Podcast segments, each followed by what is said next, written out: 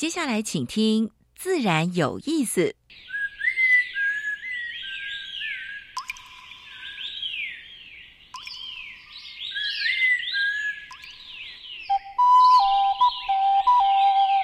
大自然是最能启发人心、最迷人的教室。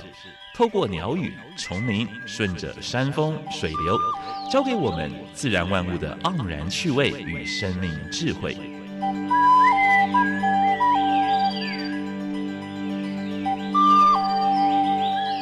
走过来，走过来，仔细听，仔细听，自然有意思。Hello，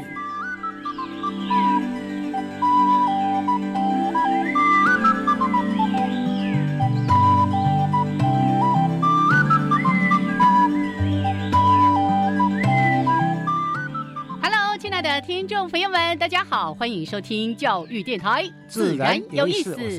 我是燕子，Hello，杨老师，很有精神。嗯嗯，三月耶，三月不是春暖花开，哎呀，而且天气越来越好了。是，只要天气好的话呢，大家有时间的话，到外面走一走。哦，但我今天来电台的时候，听到一个我。听了很不开心的声音，植物园的荷花池有牛蛙在那边，嗯。嗯嗯，所以外来种在台湾已经立住了。牛蛙你过去有没有养殖嘛？是哦，多家吧，喝家呢。所以在养小动物的时候也这样，也是一样的心情。没错，没错。你养它就养一辈子吧，啊，而且不要不要把它随便在到外面去野放，对不对？既然说到这个话题，也是再提醒大家不要做什么放生的动作哦。放生就是放死哦。那也许你放的那个动物活下来了，但是让其他的生物失去了。而且外来种它一进来，它天敌也很少，没错。所以呢，大概它一下子会满脸下来。那对其他的生物也会造成一些威胁。是啊，像牛蛙，听说它只要嘴巴张得开，吞得下去的，通通会被它吃掉。嘿，好，怎么因为牛蛙引来的不太开心的话题呢？好，来，在每个礼拜呢节目当中，都会为大家安排两个小单元。第一个单元是自然大小事，第二个单元是台湾 special。今年比较特别，我们主要介绍的是。地名植物，那刚才杨老师说春暖花开，所以呢，今天介绍一个美丽的花朵，让大家来认识。是是是，嗯，好，主题时间，主题时间，我们今天邀请到我们的老朋友是。柯金莲柯师傅，没错，他过去是从拍很漂亮的，那后来呢，对整个环境的破坏啊，做了蛮多的记录。他在他的网站上面写的，他的职业叫做以看守台湾为业哈。好啦，我们还是先加入今天的第一个小单元——自然大小事。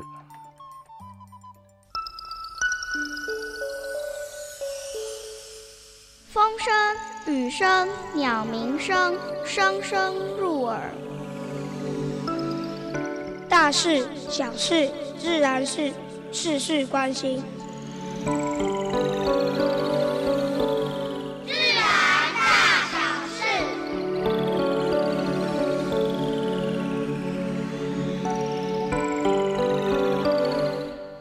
呃，去年年底，环保署开始在提出限速政策，包括我们去买那个什么早餐啦、咖啡啦，各种东西。是的，我去店里面没忘记带袋子。哎，真的，你要要不要买一个？小的一块，大的 三块，要不要？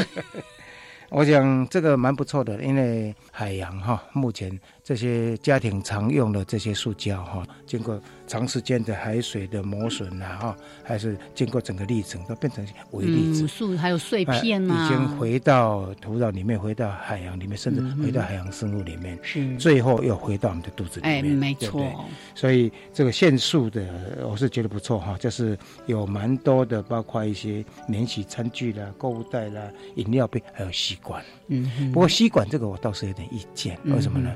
因为环保署还没有推出说取代的东西，有没有纸做的哦，纸吸管纸吸管啊？但是呢，上次有提到一个玻璃的，那玻璃对小朋友不安全，对不对？不锈钢，不锈钢，对，太硬了，太硬。还有一个就是它可能呃洗不干净，是啊。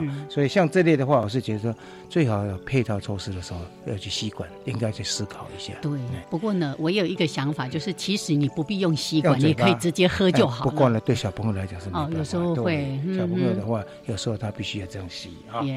这个议题呢，不光是说只有台湾的哈，包括英国的王室哈，嗯，他也开始禁用了，他所有的白金汉宫啦，包括所有的皇宫啦，哈，全部禁用，嗯嗯，啊，一律就是用玻璃的或者是陶瓷的。是，我想这个等于全世界性的了，所以我是觉得台湾应该要响应了哈。对，刚才提到这个限用塑胶袋的这件事情哦，其实最近还是会看到有人在投诉反对这个事情，就说啊，把这个业者的成本转嫁给消费者，就说，哎，你要塑胶袋来一块，来三块，他就认为说这样是不是把业者的成本转嫁给消费者？那当然，如果你这样想，也是一个立场，没错。但我们还是回到从环境的这个角度来看，如果可能，我们就尽可能自己减，还是要减速。而且那个塑胶。袋超耐用的，你用一次两次，用十次就自己带，要不然就带个漂漂亮亮的环保袋，也显现你的优雅，对不对？没有错了哈。那第二个就是有关于那个南半球哈，它建立一个最大的风力农场啊，这个是在澳洲哈，有一个 Copperscape 哈，它已经规划十年的了，但是呢，在布里斯本已经开始动工了啊，动工了。昆士兰政府是打算二零三零年五十 percent 的再生能源的目标，所以整个再生能源的利用哈，还有包括这些绿能的利用，可以说慢慢慢慢取代过去的传统的核能啦、火力发电之类的，也是世界性的趋势。嗯，所以这个部分的话呢，他们说未来的话呢，会在昆士兰的地方呢设置一百二十三座风力发电的机组了哈，在二零一九年建设完成的时候，能够提供当地。二十六万户，所以这是南半球哈，南半球哎最大的风力发电厂，而且呢，它也可以增加工作机会。台湾现在也在发展这一块，是啊，我们是希望就是说，但是台湾现在有一些就是还有环保的问题啊，应该跟当地居民、跟当地环保团体要仔细去谈，要评估设置在比较安全的地方啊。好，另外一个议题是黄热病引起恐慌哈。里约热内卢哈，大批的猴子遭到扑杀。哎，黄热病怎么去杀猴子呢？Yellow fever 哈，因为它当然也会吸猴子的血，没有错的哈。但是你想说，你在野外你把猴子杀掉之后呢？啊，是不是都来盯人？都来盯人，对不对啊？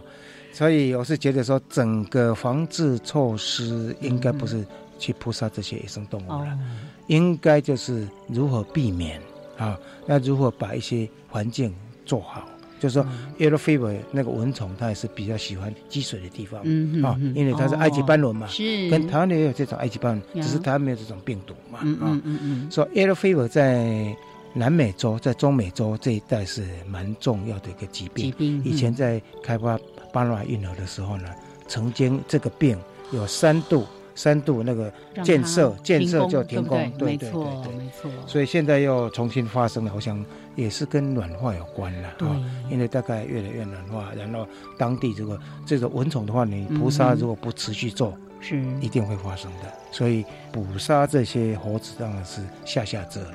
对，看这新闻呢，其实是当地民众误会了，他们误以为猴子也会传染疾病给人类。可是呢，这个兽医师就说了：“哎呀，他真是太无妄之灾了对对对，他猴子也是受害者，也是受害者。然后就像刚才杨老师说啊，你把猴子都杀了，那蚊子没有猴子叮的时候，那不是叮人叮的更多吗？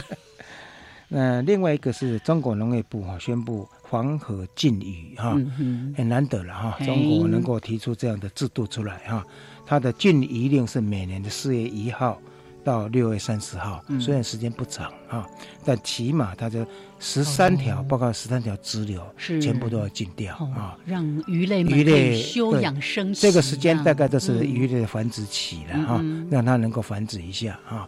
所以这个部分的话，呃，中国也注意到哈，给他拍拍手，好。那另外一个消息也是跟中国有关了哈，中国未来就会成为哈全世界最大的核电国啊。我们知道中国的风能啊，在全世界已经名列前茅了哈，因为人口多了，而且它最近发展的非常快，所以对能量需求相当大。但是核能啊，核电厂相当相当的多。其实光沿海地区，它如果有一个地方爆了，台湾就也受到影响了。其实我们必须要注意的啊！中国已经变成全世界最大的核电国家。嗯，这是今天的自然大小事。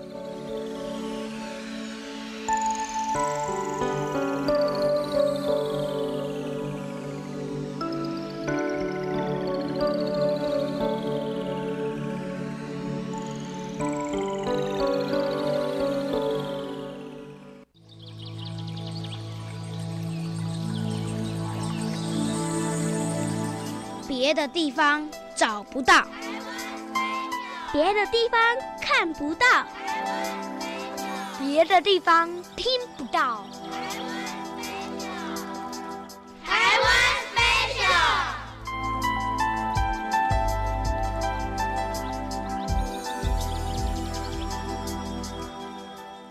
欢迎朋友们继续的加入教育电台，自然有事，我是杨平四，我是燕子，燕子啊，今天的台湾 special 你要介绍哪一种花？哈哈，三月，三月啊，杜鹃，淡淡三月天，杜鹃花开在山坡上。好，唱到这里为止。杜鹃，对好，大家可能平常在一些公园啊、校园啊等等看到的是那比较大大朵的，什么平户杜鹃啊什么之类的啊。但我今天要讲的是一个野生的，对，而且是台湾的特有种。然后呢，它的处境非常的艰难，在野外几乎都要看不到哈，因为它的主要栖地是在这个北势溪嘛，北势溪的这个上游。乌来乌来地区。对，那当时因为。翡翠水库的建制，把它的栖地都给淹没掉了。那但是当时因为已经有一些环保人士跟学者了解到说，哦，这个乌来杜鹃它的独特性，所以呢已经有做了一些相关的移植。可是毕竟数量还是不多。哎，大家有兴趣？我记得台大好像也有，台大有啊，植物园也有。啊，好像现在在呃新店地区也有。哦有一些地方有，新北市政府也有针对某一个某一段路，乌来也有啦，石定啦等等地方，有有在做富裕。没错，而且以前的富裕哈，一开始其实都都是做扦插，但扦插有一个问题，就是没有基因多样性，因为就一直都是妈妈 完全一模一样。后来呢，我看他那个新闻，好像在一百零二年左右的时候。特生中心就跟嘉义大学有合作，哦，通过一种特别的方式，对，然后呢，然后把它种回到原原原地，真的好。这个是谁呢？乌来杜鹃，说了半天都没有说到他。好，乌来杜鹃，也有人叫它台北杜鹃。另外呢，还有叫柳叶杜鹃，因为它的叶片比较细长，所以像那个柳叶一样，所以也叫柳叶杜鹃。还有人叫它金瓶式杜鹃。哦。因为为了纪念那个金瓶亮三，好，那当然，为什么它叫乌来杜鹃？就是因为它是在当地哈乌来地区，而且它的生长地区其实非常的狭隘，就叫乌来这个地方。那它呢，也是台湾十五种杜鹃属的植物当中分布最狭隘，然后呢，族群数量最少的一只。嗯，所以这蛮难得的。但是大家如果想看的话呢，在台大啊，再提醒一下。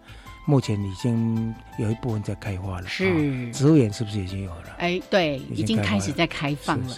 那它的花朵呢比较小一点，哦，像我们看那个平户杜鹃都有有点像一个小小巴掌这么大，但是呢，它的这个体型就。真的小很多哦。那如果以自然环境来说，它原来的这个生长的海拔应该是在两百到八百公尺左右的这个山区的岩壁啊等等的。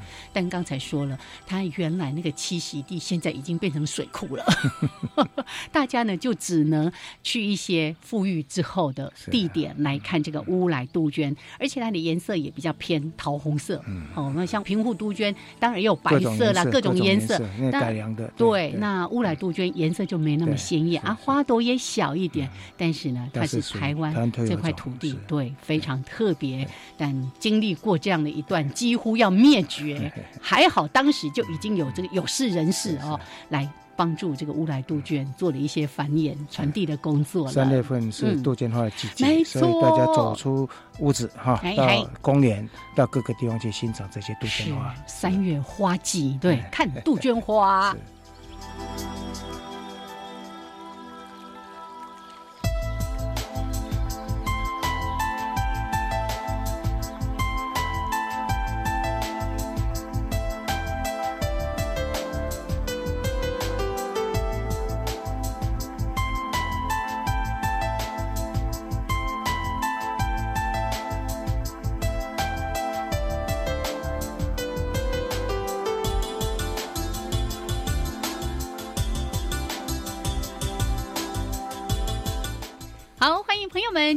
续的加入教育电台，自然有意思。我是杨平是，我燕子。今天我们所访问的是。我们的老朋友，也是大家的老朋友，喜欢环境的朋友一定都认识他。嗯，柯金远柯师傅是来跟柯师傅打招呼。Hello，哎，杨老师，哎，燕子，大家好。是，就大家呢，即使没有在广播里听到他的声音，也会在公视的频道上面看到他的影像纪录片，还有也会在一些报章杂志上面看到很多关于他的报道。是是是，他大概是我看台湾。拍环境最多的一位资深，但是呢，哎，看起来又很年轻的。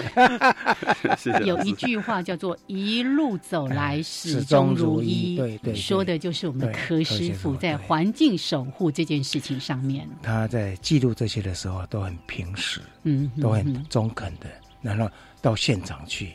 把真正的镜头拍下来，是。哎，他也不做太多的哎批评或什么之类的，没有火气了，哎，没有，所以这个是非常不容易的，因为通常哎从事环境，你看环保团体的，哇，每一个都是很凶悍的，对不对？而且很多事情一说起来就很生气啊，一说起来越说越生气，对不对？但是呢，柯师傅的镜头，柯师傅的报道，嗯，都那么平时，让我们感受到哇，真的。我们环境已经蒙受这么大的破坏，该怎么办啊？所以，但是他也会帮我们找一些答案。没错，好，来，在上个礼拜呢，我们在节目的现场也访过柯师傅，跟他谈了很多，他这一路走来，为什么走到这一条艰难的道路上面来？那今天呢，我们想要特别跟大家分享，也是呃，柯师傅真的是集结这三十多年来，三十七年呢，哦，关于台湾环境守护的一个记录啊，这本书。书呢，非常的沉重，你知道 这些天我就背着它背进背出，我也一样，然后 跑不动，速读。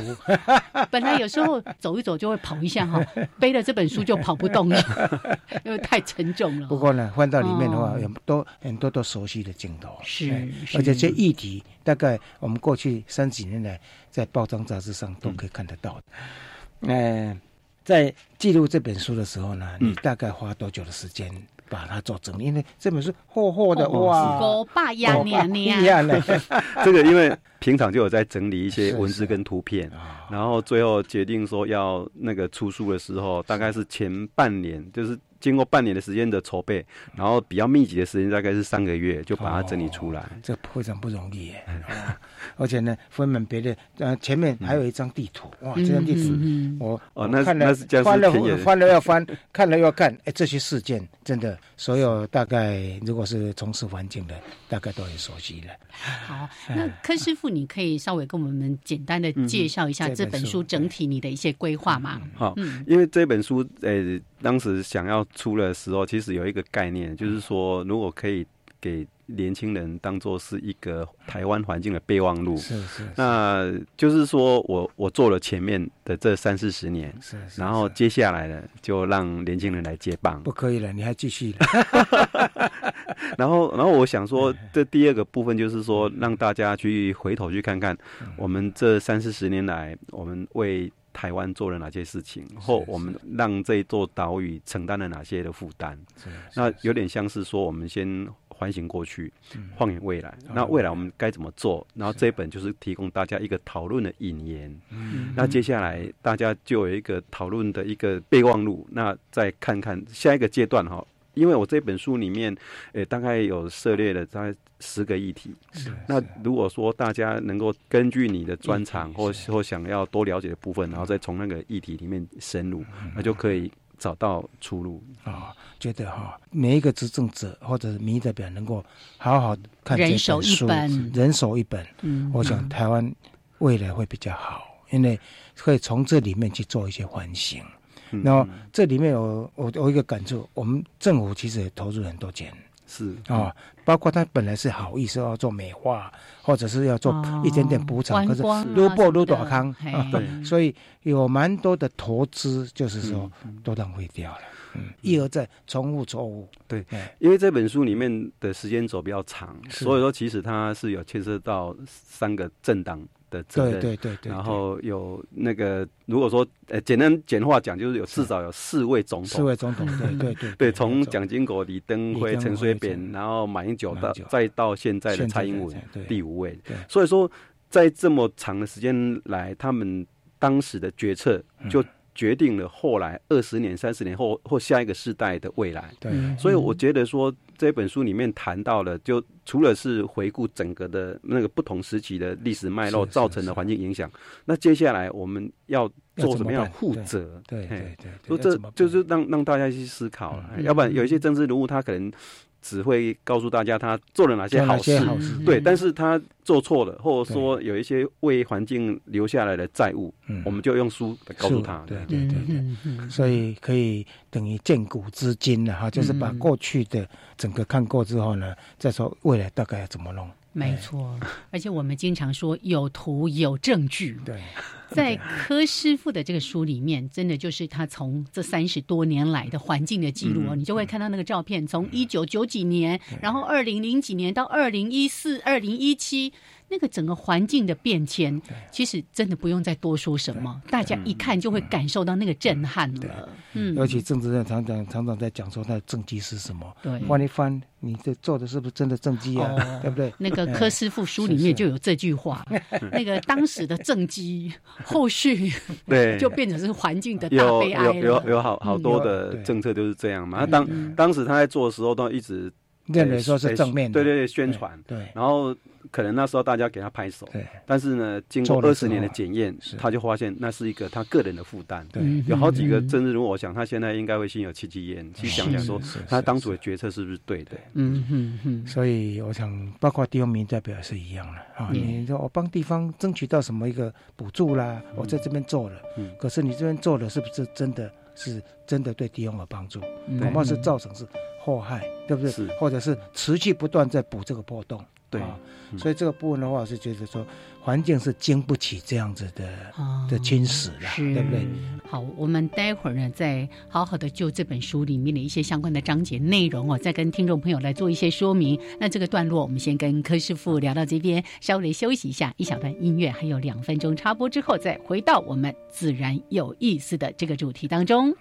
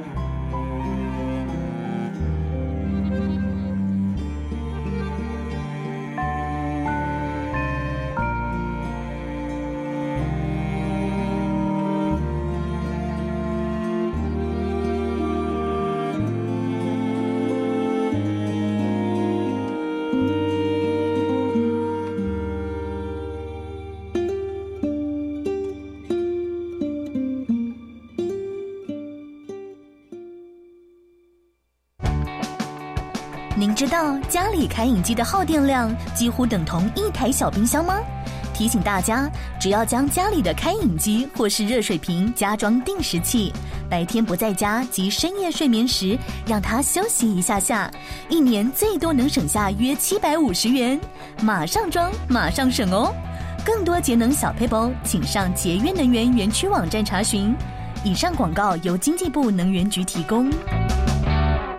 考你三题，嗯，你知道十二年国教新课纲从什么时候实施吗？一百零八学年度。那之前要做什么呢？要做的事可多了，例如一百零七学年度加强落实高中规划，开设多元选修课程，鼓励教师积极参与培训，精进专业知识啊。新课纲重视哪些精神理念？当然是自发、互动、共好及终身学习。好优秀哦！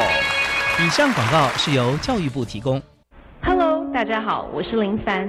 你一定见过那些穿梭在巷弄街道，拉着沉重推车，沿路寻找可以卖钱的纸箱、拾荒长者的背影。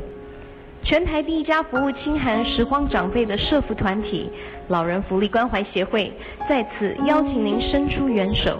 爱心专线为零二二五七八七七三九零二二五七八七七三九。或搜寻，把回收拿给阿公阿妈。加外加外，阿妈波拉，扎根格玛西卡斯达斯，的加古拉布古列列。大家好，我是来自台东的胡代明，这里是教育电台。那罗哇那咿呀那呀哦哎呀，那是你呀鲁玛的呀恩哦朋友们。就爱教育电台。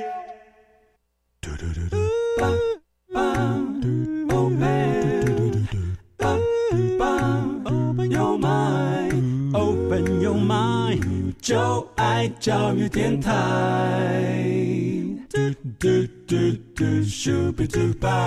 欢迎朋友们继续的加入教育电台，自然有意思。我是杨平世，我是燕子。我们今天所访问的是。传播界非常著名的柯师傅，嗯，也是我们的老朋友柯金元柯先生，是也是大家呢经常会在公共电视一个非常重要的节目叫《我们的岛》，好像有时候还有那个什么记录观点，是。对，也都会有我们柯师傅的作品。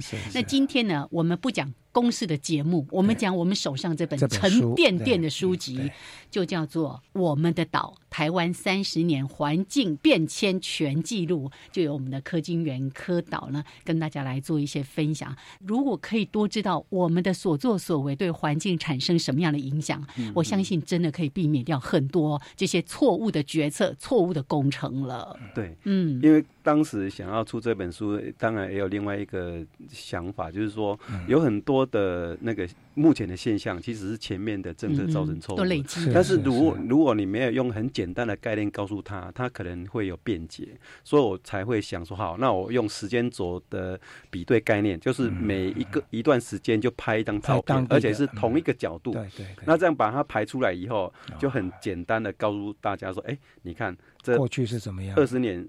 十年，它的变化是什么？然后是什么问题造成的？然后就不用讲太多，然后好像大家有口头上争辩，对，啊，一翻两两瞪眼，对，有很多的照片，我都还故意，虽然是经历二三十年，但是我只挑四张，我就告诉你，这有点像是我们平常习惯看的四格漫画，对不对？对，哦，你看了这个四格漫画之后，你就知道，哎，这二十年变得什么样子，然后造成什么影响？像我家，我就用两张照片，一九七七年跟二零一八年，四十年的。对照就是一九七一年，就四十年前，它的河川是什么？然后四十年后河川是什么？是，然后就两张告诉你，马上对比。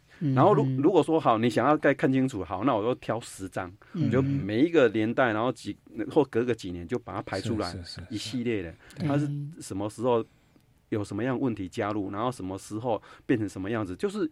很清楚，那你不管是当地地方政府或者说环保单位，你你说你要做什么事情，那我请问说哈，那为什么会来检验一下？对，那很简单的，对对对。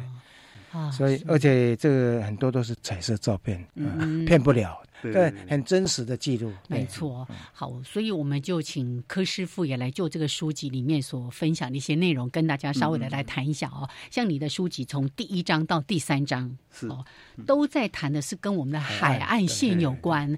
那其实综合说起来，就是人跟沙子的战争。你也提到说，我们连一个小小的沙子。我们都没有办法去对抗的。然后就像刚才杨老师也提到说，您的这个照片这样一对照，我就看到好多那种原本是非常美丽的沙滩。我们呢可能为了发展渔业啊，建渔港或者是发展观光啦，建个什么什么什么之后，就把整个沙岸那个海岸破坏掉，都破坏掉了。整个那个环境，后来路要整个坏掉，对，全变了。这个部分一定要请师傅来跟我们好好说一说。嗯，没有，因为当时在走海岸线的时候，其实最早是一九九零。年了哈，然后那时候其实那时候哎，我们有一份那个营业署那时候有请很多学者，然后拟定了一个台湾那个沿海保护区。那我就想说，哎，我那时候很多老师都参与在里面，然后那一份写的很详尽啊。那我就用他那十二个那个沿海保护区，然后就一个一个去对照，然后后来发现，哎。不对啊，有一些地区其实已经有改变了。那那我就特别针对那个北中南哈，然后挑几个那个比较显著的样区来看。譬如说那个新北市的和美渔港，然后它早期是一个比较倾向比较自然的船澳，然后后来因为可能当地渔民跟地方的的那个民意代表说，我需要一个小型的。渔港这样，然后花了四千多万去盖，然后没想到呢，开始盖，盖了还没有验收哦，准备要验收那一年，沙子已经淤满了。本来是渔港，就变成沙港。沙港。那刚才燕子有谈到说，连船都开不出去。当初国家要盖一个渔港，应该会有经过评估嘛，或找了工程界来设计。是。那我想。我也相信他们当时的的研究可能是可行，是。但是为什么盖完以后沙子全部哎不到还没有验收，还还没有正式完工就已经淤积了？那我那时候就感觉到说，哎，有这么多工程界、协助界或者说不同领域的人，然后要去做一个工程，然后最后。被一粒小小的沙子打败了，而，你我说你连一粒小小的沙子都没有办法掌握了，那这么大的海洋的自然力量、物理化学，你有办法掌握吗？是，呃，这只是那个新北市那个河北渔港的例子。那我就开始去找历史，最早哈台湾就是说像那个台东的大武渔港，嗯当初呢一九五零年代要盖的时候，其实是要安置那个大城易报，是，然后那个地区，我想说，哎，它也应该。从一九五零年就开始盖，盖到现在应该是好就好了。已经用很久了吧？对，没想到呢，我后来去看，他每一年几乎要要清沙，清沙。对，然后呢，他那时候我又去找了那个不同时代参与的。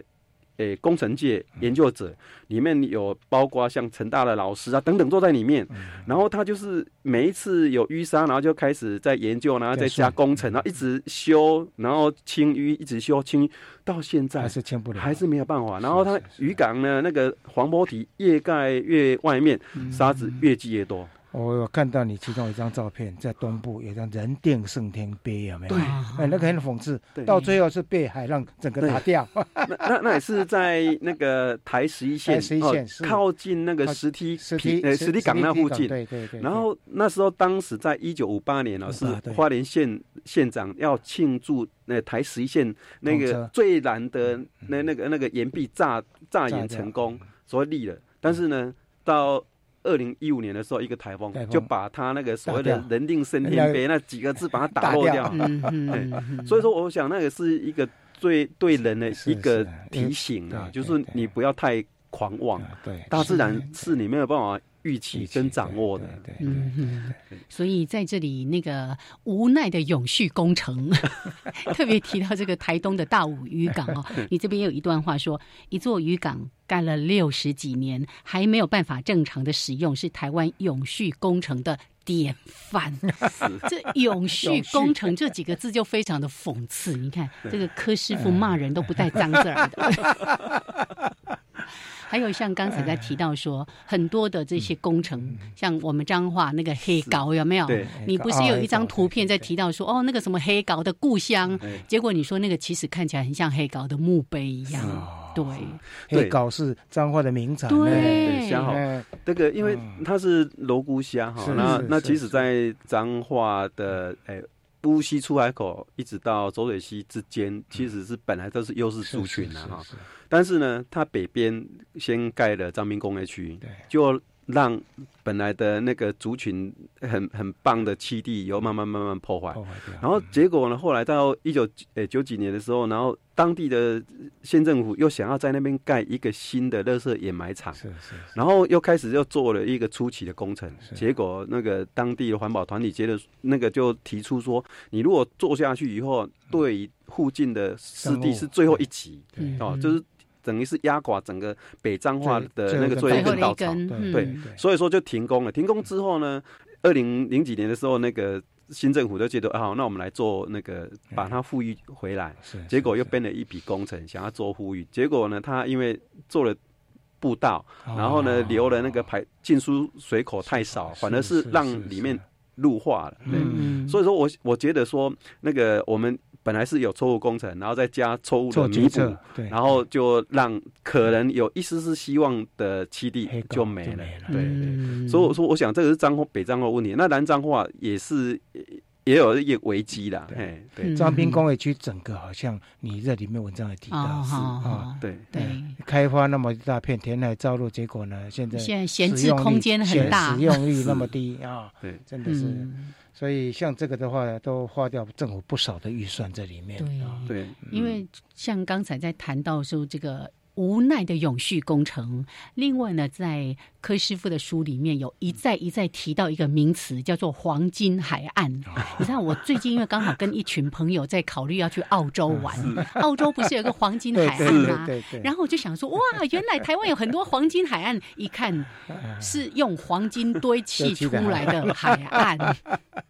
对，因为最早期哈，大家那个会讲到黄金海岸是除了澳洲的黄金海岸的那个美美的感受以外，那台湾呢最早提出来就是台南的黄金海岸，但其实我们去看。它真的是黄金这两个字，但是是用我们纳税人的钱去堆砌出来。啊。那那就是在那个最那个诶，鄂伦西的北岸啊那一段海岸，那其实它也是因为本来是防风林，然后把它砍掉做人工的造景，然后再来盖一个所谓的滨海公园，哎，然后就让当地的那个海岸侵蚀很严重，然后沙子往北堆积，然后就那边本来是。要一个海水浴场了，然后慢慢慢慢变形了。看防空林，这是一个错误，最大的一个错误。对对对对对对，那个是固沙的，对不对？对，那是而且还还保护里面内陆，就不会受盐雾或风沙的影响。对对。啊，所以说这个是第一个。第二个呢，就是在再往南一点点，就是那个科辽海岸嘛。科辽海岸，我又去搜寻了它的历史啊，它也是在一九五零年代开始那个丢消波块，它几乎是台湾最早。就是要去保护那个海岸居民的，因为他那个当地以前也是沙洲、沙滩，是。然后呢，慢慢慢，因为南边的最南边的那个高雄左营金港，再加上科寮渔港兴建之后，它的沙子就开始慢慢慢慢慢减少，因为它挡住了那个高平西来的那个沙子的堆积嘛，所以它沙源补充减少之后就。整个海岸就开始侵蚀，但是他那个第一排又有很多的民宅，是。为了要保护他们，所以就开始丢消波块。结果呢，这个全台湾从一九五零年到现在，持续全环岛丢。环岛，他从第一线从。靠近陆地丢完以后还不够，然后再丢离岸体，这样。有有大有小，而且以前常常在政治人常常在开玩笑说，一个大的是多少，大坝长是。多少钱，一个小是多少钱，没有？而且某一段是哪一个县议员的，哪一段是哪一个县议员的啊？对，我我想那个是一个很复杂的结构了。那那那个一直每一段几乎它都有它的故事，而且它从地方民意代表还有政府。哦，还有学术界可能都参与在里面，对，是，所以是用黄金空起来诶，海岸，而且也非常丑，对，而且呢，每年大概都要去做补强，没错，这也许有一些朋友，你在过年这段时间，可能也接到很多那种在赖啊什么传来传去的那个欧洲那个莱茵河有没有？他就那个游船啊，就把整个莱茵河的。那个整个河道的风景展现给大家看。然后我就很仔细一路一直看一直看，人家那个河岸就是非常自然的，弯弯曲曲，弯弯曲曲，然后就是那个绿草如茵的海岸。我没有看到任何一颗蚂长在河岸边。你看，连东连东部的海岸，其实有很多很漂亮的那蚂蚱一一堆啊，大小蚂蚱，对不对？因为有时候我们自己，例如说我们坐车啊、开车的时候，我们都只是看到其中的一段一段的。可是，在柯师傅的这个照片里面，他有的是用比较高的角度哈去拍，你就看到哇塞，那整个海岸密密麻麻的。布满了这些小波块，那它造成的影响，其实真的不是当时的那个期待说啊，我们去保护它，反而造成了很多问题。就像说，很多地方本来是沙滩，有一些堆积的，结果因为某一些工程的设计之后，反而那些沙都一直不见了，然后它堆到另外一个本来不应该有沙的地方，所以让我们整个海岸线、整个道路的设计等等，不断会有，有时候会有那个路基被冲刷啦，那个呃房舍啦什么很。多的一些问题，所以就一直在补强，一直在补强，那个钱就一直投进去。对，黄金对，就是你书里面也有提到，就是把钱丢到海里面去那种概念，对不对？对啊，因为因为我们其实一开始可能是有一些需求，然后就提出来，然后就开始去做了，但是发现呢，就是说他那个没有办法预估它的那个自然力的影响，然后就只好做了完以后，又又想办法又编经费再去弥补，然后越补越大洞，嗯，然后所以说造成现在。的那种很难收拾的局面，好，呃，你们两个都彰化人啊，那我也是非常关怀那块土地，就是那个国光石化大厂湿地，那是全台最大的湿地是啊，而且呃以前在讲说几颗鹅啊，十颗里面大概有。五六颗都是从那边来，文革里面的呃十颗里面有也是五六个是从那边出来的，而且那个五家去出去采那个，哎，我去做过呢，你去做过，那个 BBC 都来拍，对不对啊？那时候等于人文景观也都很漂亮哈。挡下来了之后啊，当然这是蛮多环保团体还有包括科事务的努力了哈。这一块地呢。你有什么样的感触？你也是在整个运动过程中，你都全程参与的。对，因为就像那杨老师刚刚讲的，就是说大家好不容易把它保护下来了，当然期待它能够有更好的、更完整的保护的政策去执行。但是呢，从二零一一年到现在。那当时呢是有提到说好，那它是不是应该要划为国际级的湿地？湿地对。那这样的话就有更多的资源可以去保护它。但是呢，因为一开始呢，当地的那个地方民意代表去误导了渔民，渔民。说啊，这个话国际级湿地以后啊，你们很多的那个采捕啊，传统生产方式会受到影响，所以他们就反对。结果后来。经过那个在地的环保团体一一的去跟他们沟通。以后，渔民就释怀了，就哦，原来化为湿地，我们的生活不会被改变，我们还是可以在里面采捕、养殖，其实没有那么大的影响，所以他们就赞成了。但是呢，渔民赞成了以后呢，反而呢，那个地方民意代表他不想放手。根据在地的居民的一个消息啊，就是说有一些人呢，已经在附近还是已经有一些土地啊，然后呢，有一些。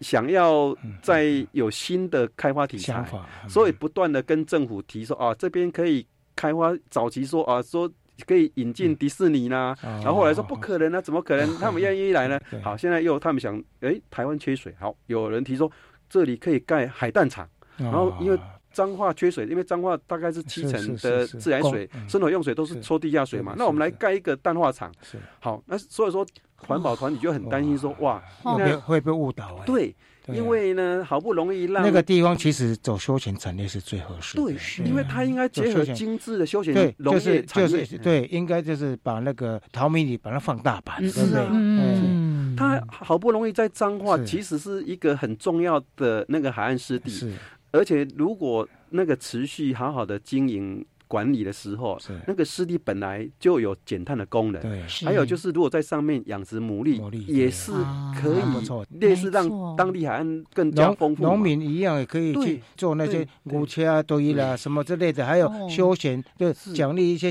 把一些休闲农场是不是对之类都有可以奖励呀？对不对？还有那块泥滩地的生产力也是非常惊人的。对对，我在师傅的书里面才知道说，原来吃鹅啊也可以救地球，因为牡蛎壳它本身百分之九十都是那些碳酸钙之类的东西嘛，它是很好的固碳的生物。对，所以我们都不知道，然后还让那些海滩海岸不断的受到各种的污染，你还担心吃到这个牡蛎有没有毒啊？什么什么等等的问题。所以那一块我是觉得是好好去规划，变成精致的休闲产业的一块地。对对对，那个对当地居民还有地方观光什么都有帮助。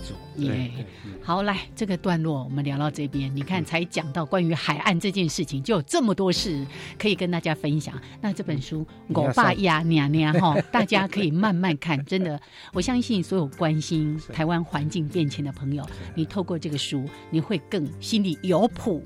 知道未来该怎么走。好，这个段落我们聊到这边，稍微呢，呃，休息一下，待会儿回来继续聊。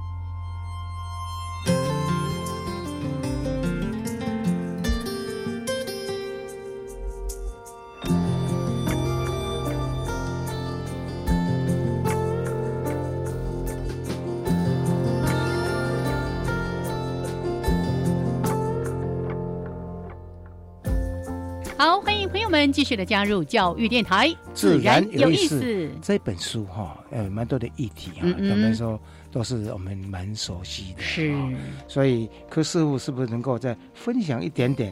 哦，对，这一本书里面呢，大概有十个议题嘛，哈。那我是从海岸，然后平原，然后河流、高山，对对。然后里面当然就我我想民以食为天，那就里面就有很大一个篇幅去写。我们造成土地的负担，那对土地负担里面呢，有空气、空气废弃物、水等等。那里面呢，对，那里面跟大家更有直接相关的，当然就是空气跟食物嘛，粮食。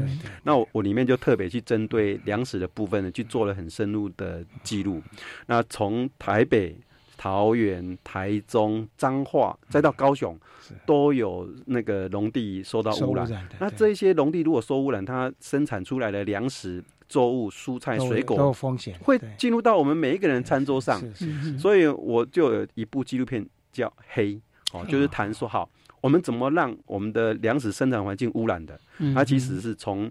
属于国家级的工业区，然后一直到在那个农业区里面的那个违章工厂，啊，这些都是它的污染源。